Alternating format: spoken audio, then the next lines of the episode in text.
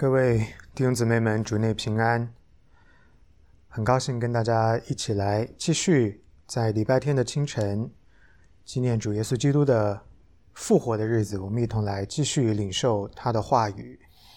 那么今天呢，我们要继续的是我们主日学的课程——改革宗神学和属灵生命的成熟第三个唯独。唯独恩典，那么这是我们第二部分关于唯独恩典。在前面的部分呢，我们大概的稍微回忆一下，我们讲到了唯独恩典的定义，就是说我们的得救是白白得来的，是上帝免费的白白的恩惠，不是靠我们人自己的行为或者我们自己赚取的。那么另外呢，我们也看到了威斯敏斯特信仰告白当中对于唯独恩典的一个定义。那么今天呢，我们要接续来看的是圣经当中唯独恩典的依据，所以我们今天呢会有啊不少的经文向我们来证明为什么我们要坚持唯独恩典。在我们开始之前呢，还是要一同借着祷告到神的面前，我们一起来祷告。亲爱的天父，我们感谢你，谢谢你白白赐下的恩典，谢谢你教导我们。若不是你的恩临到我们，没有人可以得救。主啊，愿我们更深的认识你，愿我们的理性进入到跟你更美、更甘甜的关系里头。这样，我们就赞美我们所得的救恩，我们就赞美啊，你是这样一位愿意主动施恩、无条件爱我们的神。愿我们的心跟你更加的靠近，愿我们所思所想。今天所教导的以及所领受的，都合乎你的心意。感谢天父垂听孩子们这样不配的祷告，奉救主耶稣基督得胜的名，阿门。OK，各位啊，还有一件事情，就是在我们开始的这个网络的学习之后呢，就因为这个方式的限制，没有办法回答大家的问题哈。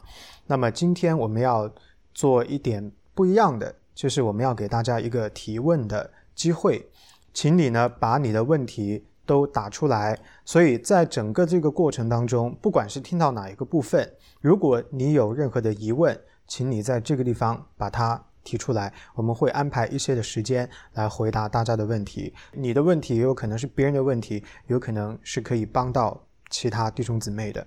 OK，盼望我们所做的这些努力是为了让我们的教导更有呃成效。然后呢，也能够更加切实的帮助到各位。All right，那现在我们就言归正传，请大家看到你的讲义第二页的第三个部分，唯独恩典的证明。首先，我们要来看圣经的依据。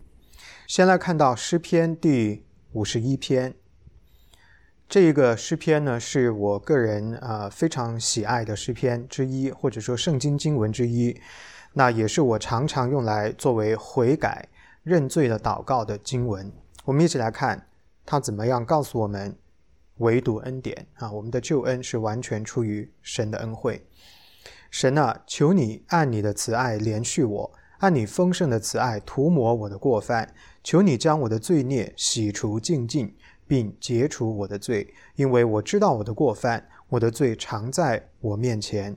我向你犯罪。唯独得罪了你，在你眼前行了这恶，以致你责备我的时候显为公义，判断我的时候显为清正。我是在罪孽里生的，在我母亲怀胎的时候就有了罪。你所喜爱的是内里诚实，你在我隐秘处必使我得智慧。求你用牛膝草洁净我，我就干净；求你洗涤我。我就比雪更白，求你使我得听欢喜快乐的声音，使你所压伤的骨头可以踊跃。求你掩面不看我的罪，涂抹我一切的罪孽。神啊，求你为我造清洁的心，使我里面重新有正直的灵。不要丢弃我，使我离开你的面；不要从我收回你的圣灵。求你使我仍得救恩之乐，赐我乐意的灵扶持我。我就把你的道。指教有过犯的人，罪人必归顺你。神啊，你是拯救我的神，求你救我脱离流人血的罪，我的舌头就高声歌唱你的公义。主啊，求你使我嘴唇张开，我的口便传扬赞美你的话。你本不喜爱祭物，若喜爱，我就献上；翻祭你也不喜悦。神所要的祭，就是忧伤的灵。神啊，忧伤痛悔的心，你必不轻看。求你随你的美意善待西安。建造耶路撒冷的城墙，那时你必喜爱公义的祭和翻祭，并全生的翻祭。那时人必将公牛献在你坛上。OK，整个这一段呢，其实是讲到了我们的这个献祭啊，讲到了神如何解除我们的罪。有一个很重要的点是关于唯独恩典的，是需要大家来看到，那就是在。五十一篇的前半段，从一到五节讲的是什么呢？我们的罪恶，讲到是说，我向你犯罪，唯独得罪了你。然后第五节说，我是在罪孽里生的，在我母亲怀胎的时候就有了罪。所以这是在。讲什么呢？我们人的原罪，我们是带着跟上帝一个割裂的关系来的。那怎么办呢？这个罪我们没有选择，我们是在这样一种破裂的关系当中来到这个世界的。那么从第六节到第十七节，整个这个部分就是在讲上帝如何解除或者说洁净我们罪的问题。你看到这里讲到，使我们得智慧，用牛膝草洁净我们，我们就干净，然后使我们听欢乐的。喜悦的声音，然后使白骨可以复苏。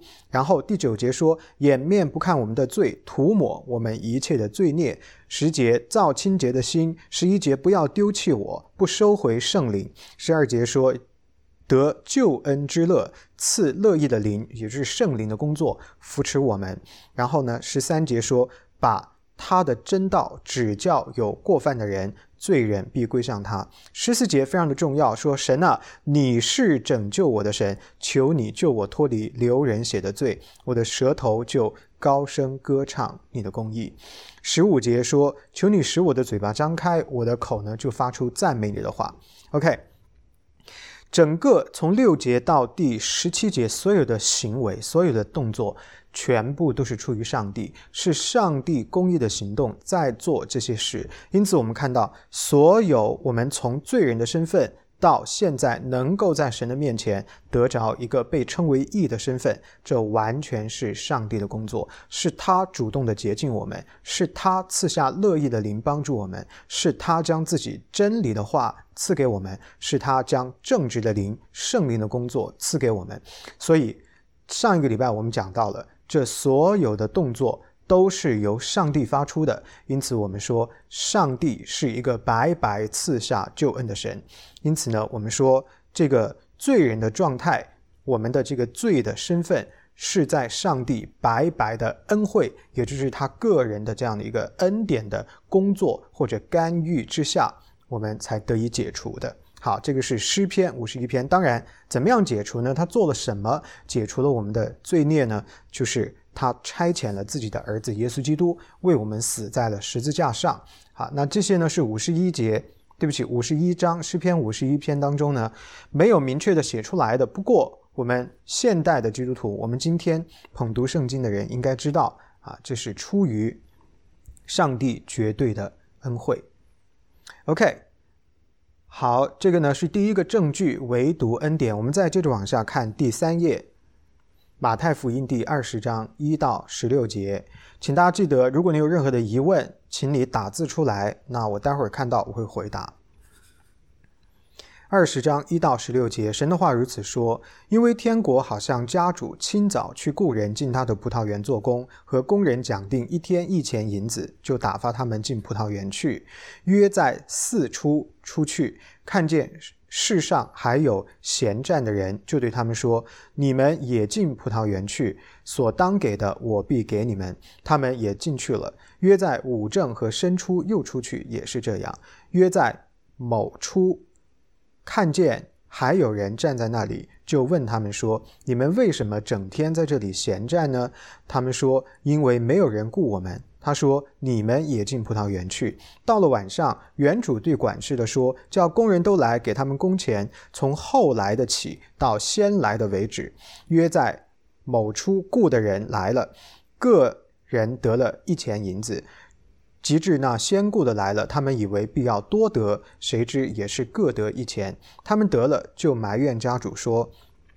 我们整天劳苦受热，那后来的只做了一小时，你竟叫他们和我们一样吗？家主回答其中的一个人说：“注意这句话，朋友，我不亏负你，你与我讲定的不是一钱银子吗？拿你的走吧，我给那后来的和你一样，这是我愿意的。我的东西难道不可随我的意思用吗？因为我做好人，你就红了眼吗？这样，那在后的将要在前，在前的。”将要在后了，所以整个这一段是一个非常精彩的故事。这一段的故事在告诉我们什么呢？家主去找故宫，早晨雇的，中午雇的，下午雇的，说好了，你做一天的工是给你一钱银子。那么在最后付钱的时候，后来的虽然只做了一个小时，但是他们仍然也得了一钱银子。那么早晨来的人就不高兴了，说：难道我们不应该比他们多得吗？他们只做了一个小时，也得了一钱；我们做了一整天，也是得了一钱。那这个究竟是合理还是不合理呢？那么家主怎么解释？家主说：“我并没有亏负你，因为我跟你讲好了是一钱银子，你只需要 take care。” Your own business，你不要去管别人的事，你就管你自己的事情。我没有亏待你，我没有违背我跟你的约定。你做了一天，我们讲好的工价，我就给你这么多。至于我要给后面的人超过。呃，他们当得的，或者他们只做了一个小时的工，得了跟你一样的，那是出于我愿意，我的恩典。十四节说，拿你的东西走吧，That's mind your own business。OK，然后说。后来的跟你一样一样，那是我愿意的。我的东西难道不可随我的意思用吗？这是上帝宣告他的主权。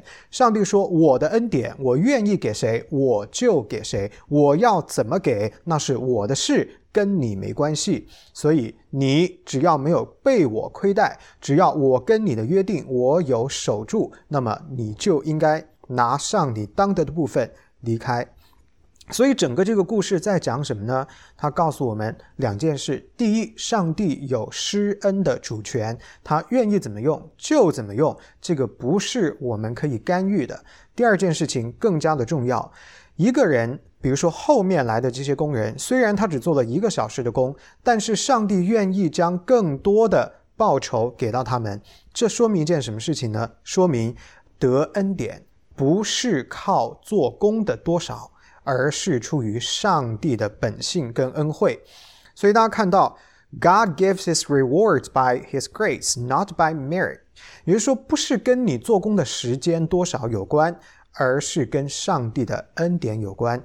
上帝愿意丰富的将自己的恩惠给到你，虽然你只做了少的工，但这是出于上帝的心意。而先前做工的人呢，得了亏负吗？当然没有，因为神跟他说好的，一天就是一千银子，那么他们没有被亏负。所以呢，我们应该说这样的一个故事给到我们一个很好的提醒：第一，要尊重上帝的主权，神要救谁就救谁，神不救谁那也是应当的，那是出于他公义的本性。那第二点我们要注意的就是说。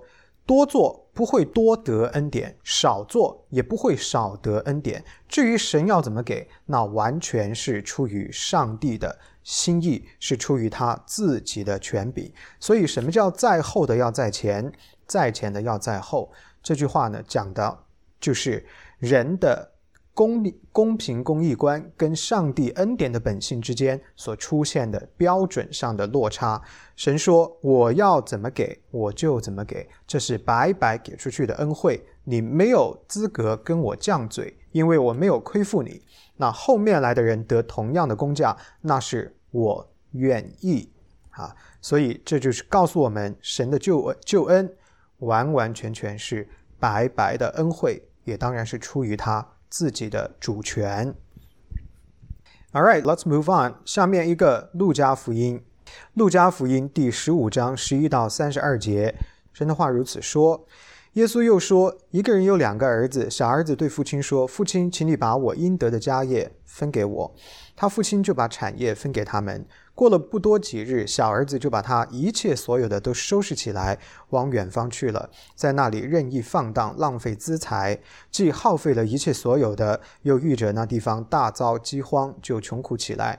于是去投靠那地方的一个人，那人打发他到田里去放猪，他恨不得拿猪所吃的豆荚充饥，也没有人给他。他醒悟过来，就说：“我父亲有多少的故宫，口粮有余，我倒在这里还。”饿死吗？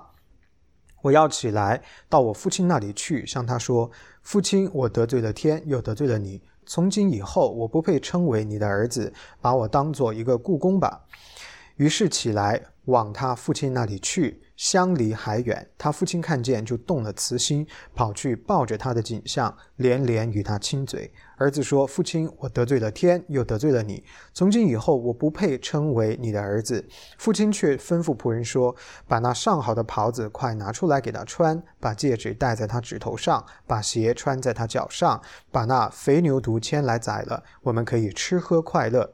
因为我这个儿子是死里复活、失而又得的。”他们就快乐起来。那时，大儿子正在田里，他回来离家不远。听见坐月跳舞的声音，便叫过来一个仆人说：“问是什么事？”仆人说：“你兄弟回来了。你父亲因为得他无灾无病的回来，把肥牛犊宰了。大儿子却生气，不肯进去。他父亲就出来劝他。他对父亲说：‘我服侍你这么多年，从来没有违背过你的命。你并没有给我一只山羊羔。’”叫我和我朋友一同快乐，但你这儿子和娼妓吞尽了你的产业。他一来了，你倒为他宰了肥牛犊。父亲对他说：“儿啊，你常和我同在，我一切所有的都是你的。只是你这个弟兄是死里复活、失而又得的，所以我们理当欢喜快乐。”这个经文呢，在我们的正道的呃系列当中已经明确的讲过哈，所有的细节，所以呢，我相信大家很熟悉，在。这一段故事当中，为了更好的理解它，我们不妨跟刚才讲到的这个故宫复工前的这个经文联系起来啊。从它的光亮里头，我们来理解这个大儿子、小儿子的问题。我们就看到大儿子觉得自己当得啊，他觉得他应该得的更多，是为什么呢？因为他做的更多。但是小儿子呢，啊，耗尽了家财，而且这么的叛逆不听话，他觉得说他不应该得这么多。结果呢，父亲却。给到同样的恩惠给这个小儿子，所以这父亲讲一句很重要的话，他对大儿子说：“我一切所有的都是你的。”言下之意就是告诉他，我并没有亏待你啊，你会得你当得的部分。但是为什么我要这样子来对待你的弟弟呢？那是因为我愿意，就这么简单，我愿意，我有恩典。他是我的孩子，出于恩惠的缘故，我愿意这么去做，所以我要这样去对待他。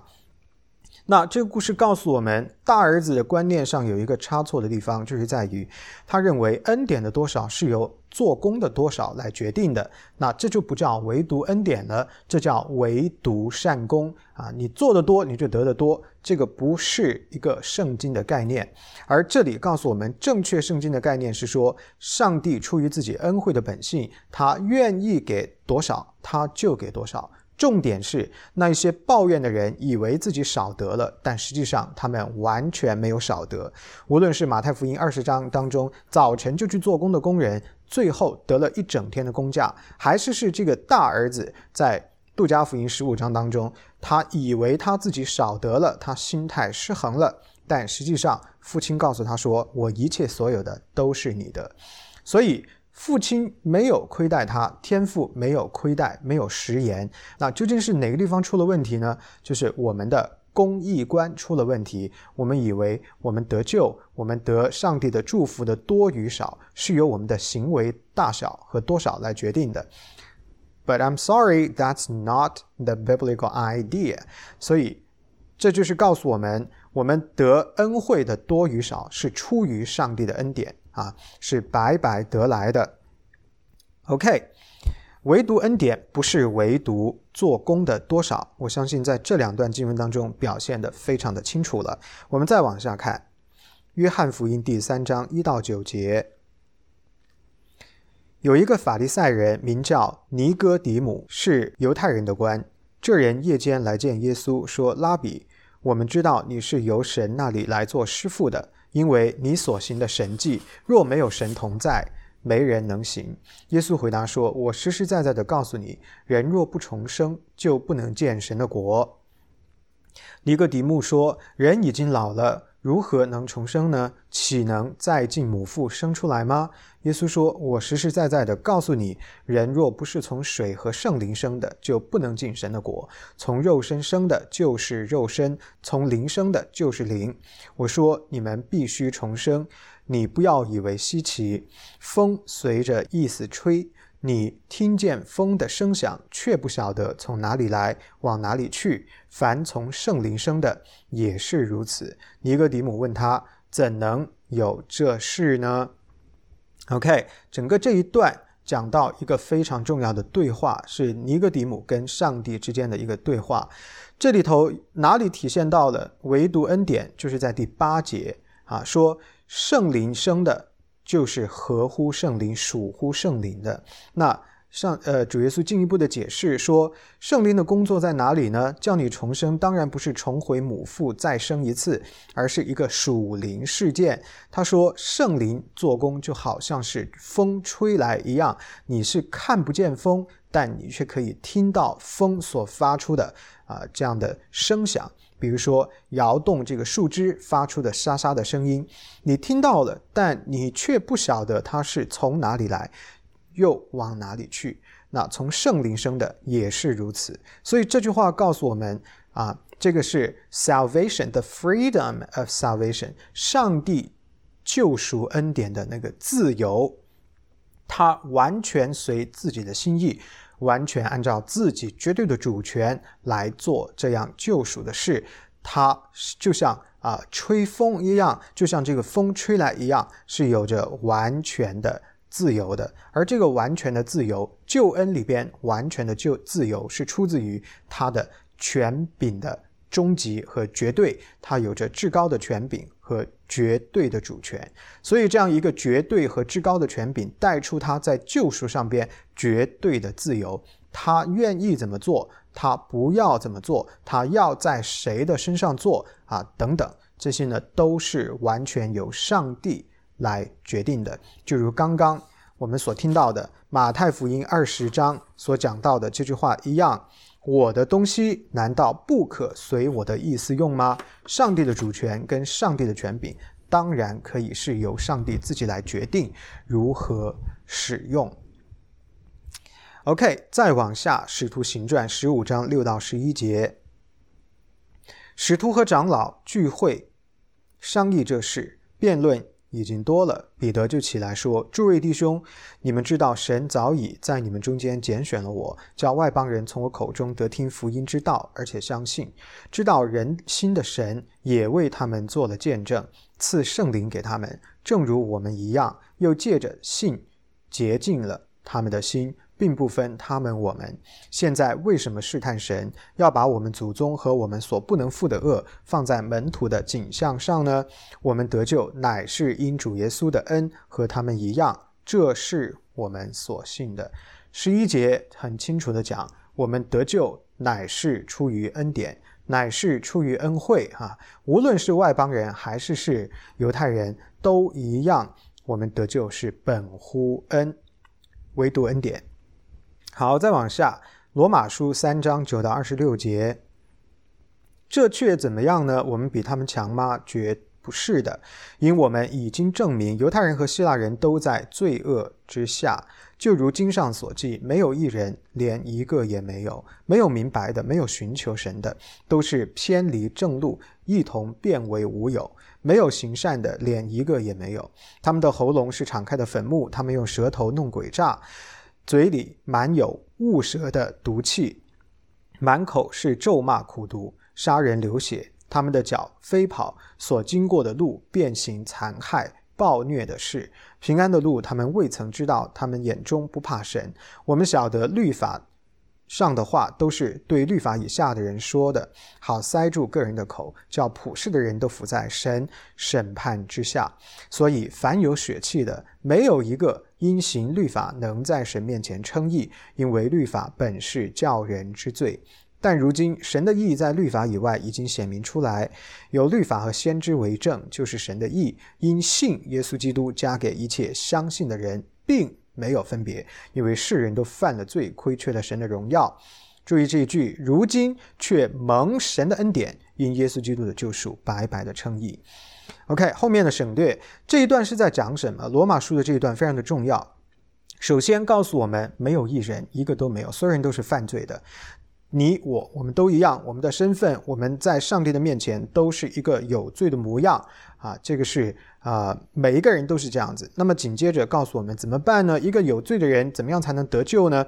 二十节首先否认了靠行为称义。他说：“凡有血气的，意思是说，只要你是个人，你就是罪人；只要你是一个人，没有一个能够因行律法在神面前称义，因为律法本是叫人之罪。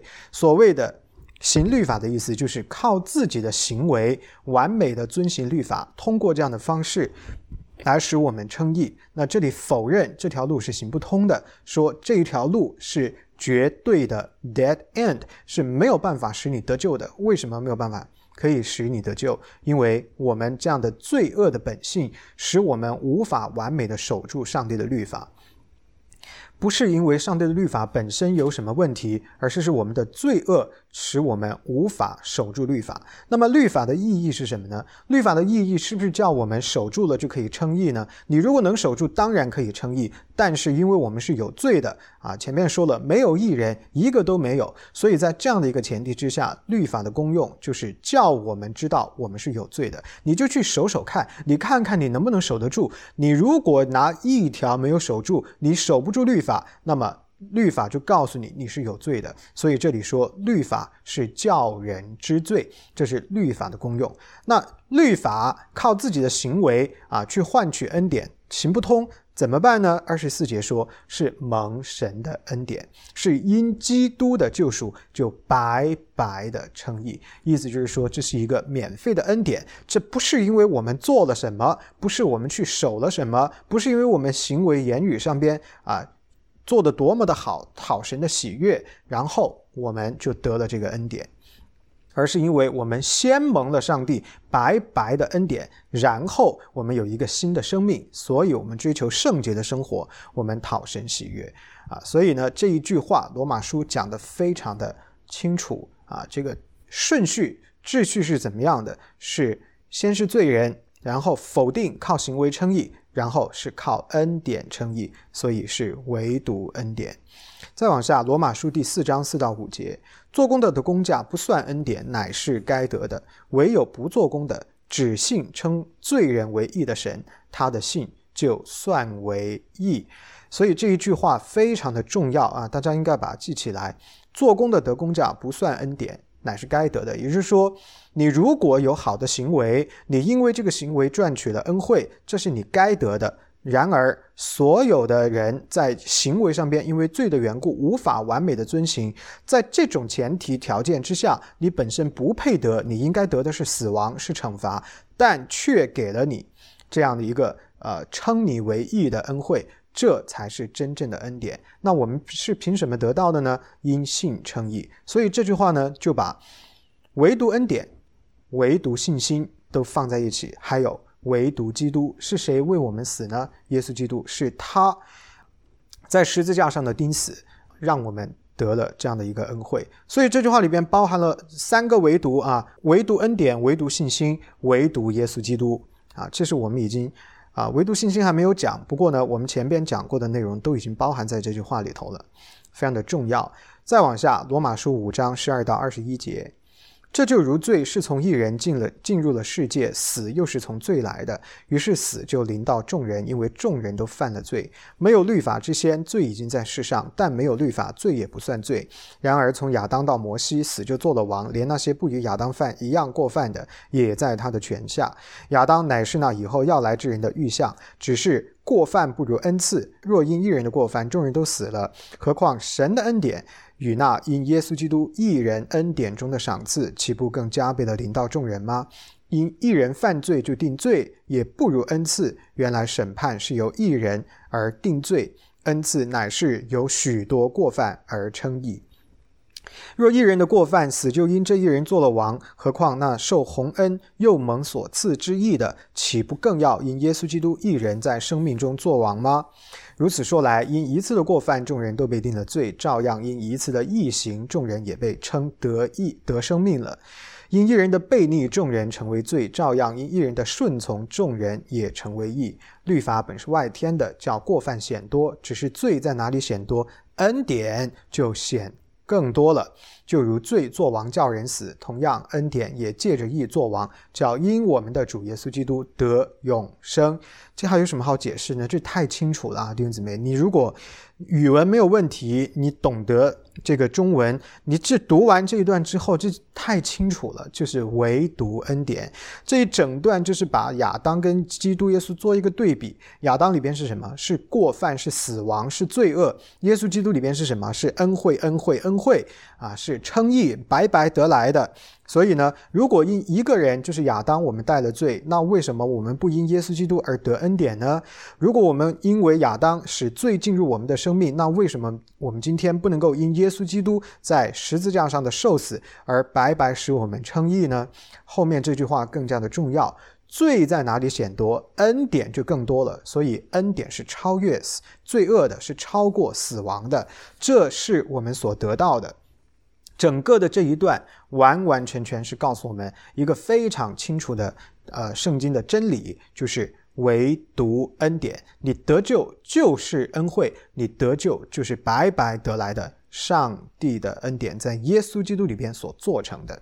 所以各位，你看到唯独基督，唯独信心，然后唯独恩典。你如果把握住这些重要的圣经的真理，你的属灵的生命一定可以成长啊。但是啊，I don't know 你 how how well you receive this 呃 biblical messages。那那求神继续的帮助大家。好，再往下，罗马书第六章二十三节，因为罪的工价乃是死，唯有神的恩赐在我们的主耶稣基督里乃是永生，唯有神的恩典在耶稣基督里，所以唯独恩典，唯独信心，唯独基督。OK。罗马书第八章七到八节，原来体贴肉体的，就是与神为仇，因为不服神的律法也是不能服，而且属肉体的人不能得神的喜悦，所以这是告诉我们在行为上称义这条路是行不通的啊，只有上帝的恩典才可以。所以呢，体贴肉体的，按照律法遵循律法而称义的是死路一条，只能够靠上帝在耶稣基督里边做成的恩惠才能得救。十一至十一章罗马书五到六节，如今也是这样，照着拣选的恩典，还有所留的余数，既是出于恩典，就不在乎行为，不然恩典就不是恩典了。这些经文你要把它背起来，你要背起来。多么的清楚，是出于恩典的，所以不在乎行为。不管你过去干了什么，不是在乎你自己做了什么啊。第一，上帝不会计较你过去黑暗的历史，你做错的事情。第二，不是靠你做了多好啊，你赚取恩惠。所以这个就是恩典的定义。如果是出于你个人的行为，因论功行赏，你做了什么，我给你这个恩典的赏赐，那这就叫什么呢？这不叫恩惠了，这个叫什么呢？这个叫啊。呃，obligation 是你该得的，上帝给你恩典救赎，那是你得到你自己应该得的东西。那这个呢，不是圣经的意思。所以，出于恩典不在乎行为，否则恩典就不是恩典了。OK，再往下，《哥林多前书》第十五章十节。我今日成了何等人，是蒙神的恩才成的，而且他所赐我的恩不是徒然的。我比众使徒格外劳苦，这原不是我，乃是神的恩与我同在。所以这讲到保罗说，评价他自己，他今天之所以是这样，不是出于他自己的能力，而是出于上帝的恩惠。然后他说，我比别人更加的劳苦，我在成圣的道路上，这条路啊啊，我我得保守，我做的比较的。啊，好，这个也不是基于我自己的能力、我的才干，而是上帝的恩典啊，唯独恩典。加拉太书二章二十一节，我不废掉神的恩，义若是借着律法得的，基督就是突然死了。多么的重要的真理啊！不能够废掉上帝的恩。如果我们是靠行为而称义，我们是靠着我们的遵守律法而称义，那么这样子的话呢？主耶稣基督的死就是突然的了。OK，我看到问题了哈。流人的血的罪指的是什么？哦，是在哪一段经文？等我看一下哈，是在刚才的哪一段经文？好，待会儿回来我再看一下。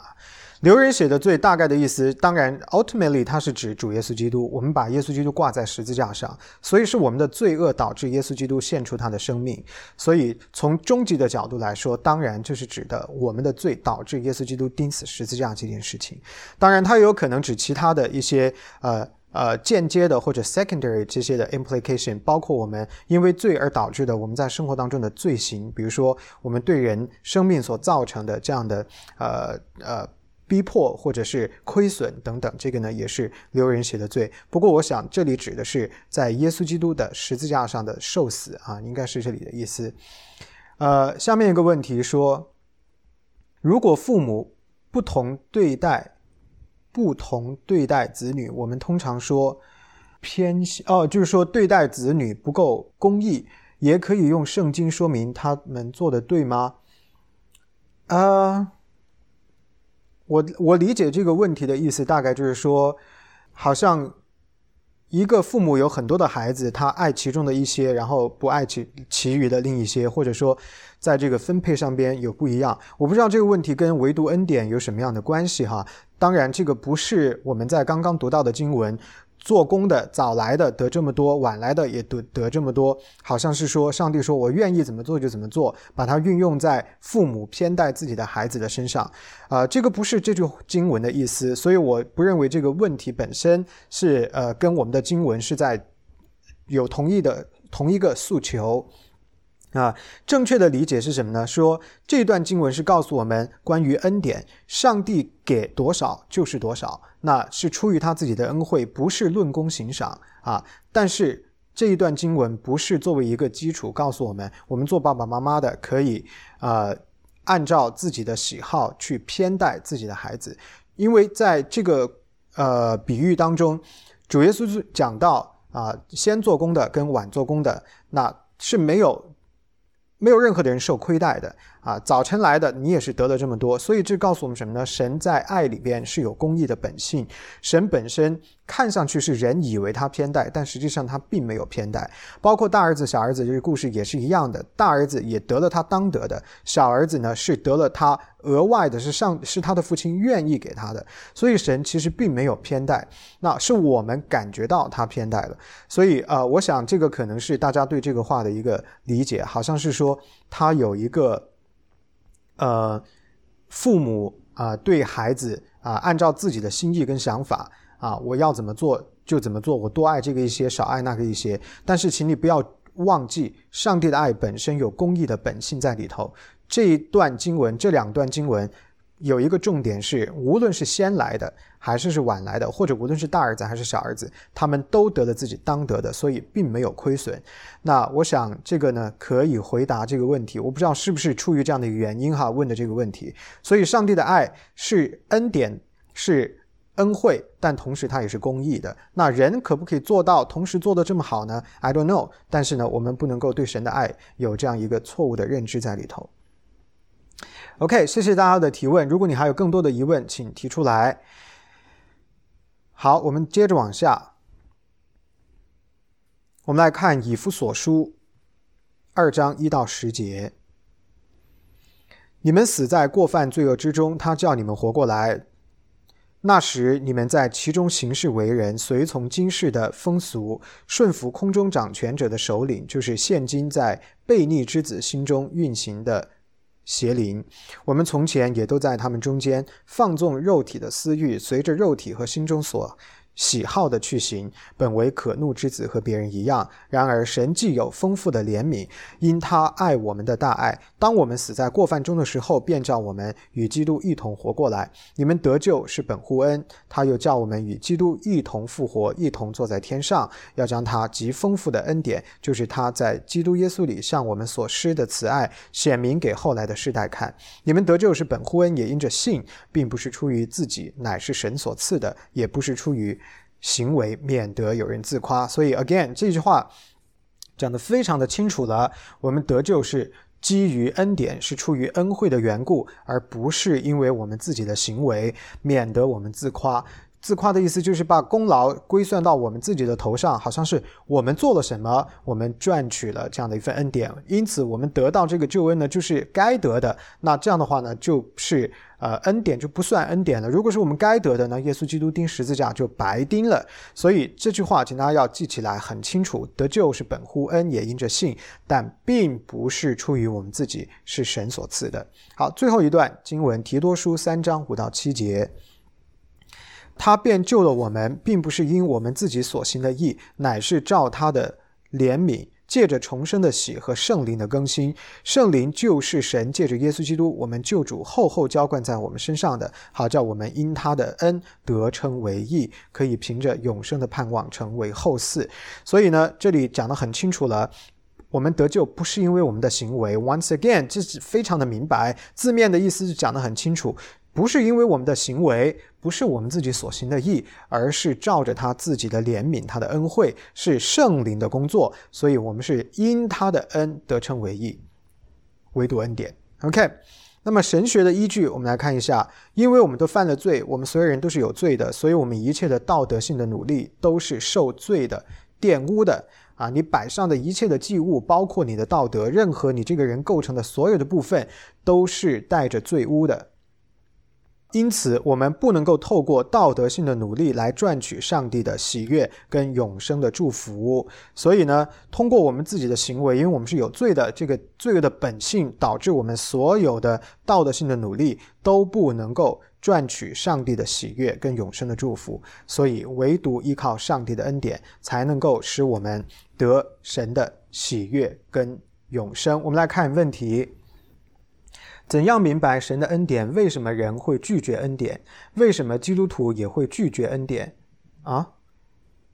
如果在恩典和自身的尽责上找到平衡，不至于如何在恩典和自身的尽责上找到平衡，不至于懈怠？是不是靠圣灵更新改变，我们才可以明白神的恩典？Well，呃，一个一个看哈，很好的问题，谢谢这个 A G 的提问。首先。怎么样才能够明白神的恩典？当然就是，呃，通过呃这个圣灵的工作，这个是上帝的部分，他要干预我们受罪污影响的理性。当我们讲到“明白”这个词的时候，就是 to know，know 就是理性，理性是有罪的。怎么样才能够明白呢？就是理性里边这个受罪影响的头脑，先要被干预和恢复。所以这个呢，就是圣灵的工作啊。当一个人。归顺自己的头脑，在圣灵当中得到光照，顺服上帝的启示，他比较有可能能够明白真理。但是如果一个人没有得到圣灵的光照的时候，他不可能在自己罪恶的头脑和罪恶的理性当中明白神的真理。所以，怎样才能够明白神的真理呢？一方面就是要有圣灵的工作，上帝的恩典先要临到你，也就是说，明白真理本身就是恩典的结果。第二一点就是要通过理性的学习，你当然是要有正确的教导，你要接受正统的神学的啊教义上面的教导，你才比较能够明白。上帝的恩典啊，这个是两个方面。当然，这个问题也在后面提到了，就是关于上帝的工作跟人的责任。我们待会儿来看第二个问题，说为什么人会拒绝恩典？因为人是有罪的，有罪的人是不会接受恩典的。那怎么样才能够使一个罪人接受恩典呢？就是上帝的恩要先临到，上帝的工作先干预。也就是你在黑暗中，你没见过光，你要怎么样才能看见光呢？先有光源，这个光源不是从黑暗中自己生出来的，也不是你自己给出来的，而是是啊，上帝主动给到的，上帝干预啊所发出来的。OK，下面一个问题，为什么基督徒也会拒绝恩典？这个问题呢，我没有很明白是什么意思。如果拒绝了恩典的，就不是基督徒。那么接受了恩典的才叫基督徒。一个接受了恩典的人，如果他已经是基督徒了，那我们讲的是绝对的定义哈，就是说他是一个真正的基督徒，他是有信心的。那么这个已经表明他是接受了恩典的人。所以接受了恩典的人，在耶稣基督里边，因为信心而称义的，才叫做基督徒，才叫基督的门徒。所以呢，一个接受了恩典的基督徒，表示他已经接受了恩典啊，所以他不会拒绝恩典。这个概念本身是。冲撞的是矛盾的，你可以再呃阐述一下啊，这个话是什么意思？那在下面一个问题说，如何在恩典跟自身的尽责上找到平衡，不至于懈怠？啊，这是一个非常好的问题，就是说，人首先自身要能够明白自己的责任，当然这都要归顺在上帝对你的教导当中。你越是顺服，你越是渴慕，你越是明白真理，你就会越知道在信仰这件事上建构跟耶稣基督的关系，这是一个个人的行为，这需要你跟神之间去啊建立这样的一个个人生命的连接，这样的一个个体生命的关联，这是别人没有办法替你做的。所以，啊，人有没有责任呢？有责任。怎么样才能够明白？人的责任呢，就是要更深的明白上帝。上帝告诉我们说，有一些东西是我要做的，是你作为罪人没有办法做的。但是在追求圣洁这件事上，在我给了你我的儿子耶稣的生命这件事上，你得了恩典之后称义的部分啊，对不起，是成圣的部分，这就是 involve 你个人的努力，你要跟我有一样有一个生命的关联，个人的关系，你自己要追求，这是任何人没有办法替你做的。所以我说，最亲密的关系也没有办法代替，丈夫不能替妻子去受审判，妈妈不能替儿子去信上帝，这些都是错误的观念，都是不对的，都是要个人啊。牧师不可能替你去受惩罚，我的责任就是尽心尽责的教，你的责任就是尽心尽力的学。你不学，那 That's OK，因为我不会在神的面前有任何的这个被审判的。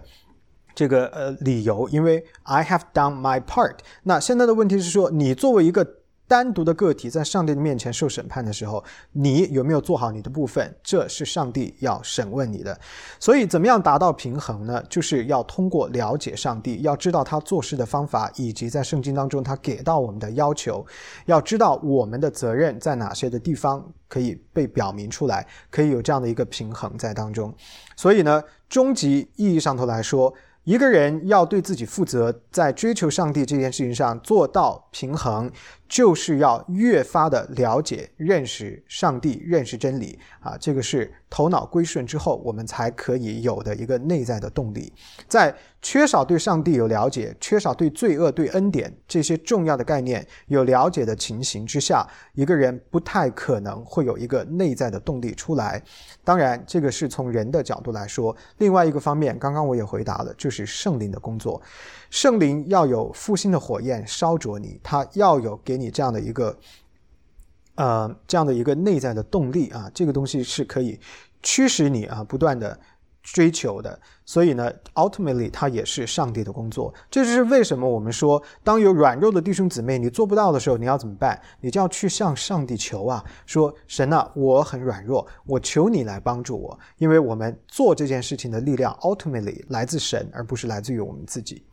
最后，是不是要靠圣灵更新改变，我们才可以明白神的恩典？Yes, of course。当然，这是我刚刚已经回答的。如果上帝的恩不临到，圣灵不工作，没有一个翻转更新的生命，没有上帝首先先入为主的工作，那么。没有人可以明白真理，所以请各位一定要记得，我跟大家讲过了，唯独恩典意味着什么？意味着首发的神的工作，请你们一定要记得，一定要理解什么叫做首发。首发就是说，所有你后边的个人的努力，包括你的身份的改变、你的生命的改变、你的成圣的生活，这全是后话。在这些之前，必须要有上帝首先发出的救恩的干预，没有这个动作，后边一切全是免谈，根本不可能。发生，人可能会以为哦，我有信心了，我有更新的生命了，我有一个追求的这样的一个耶稣基督里边的新的生命了。但是不一定，你个人以为你有，你就真的是有，真正的有。怎么样让我们知道？就是来自于圣经，来自于对不起，来自于圣灵的工作。那在我们的身上会结出很多的果实，我们会看到这个东西是持久的，而且是违抗我们罪恶的本性的。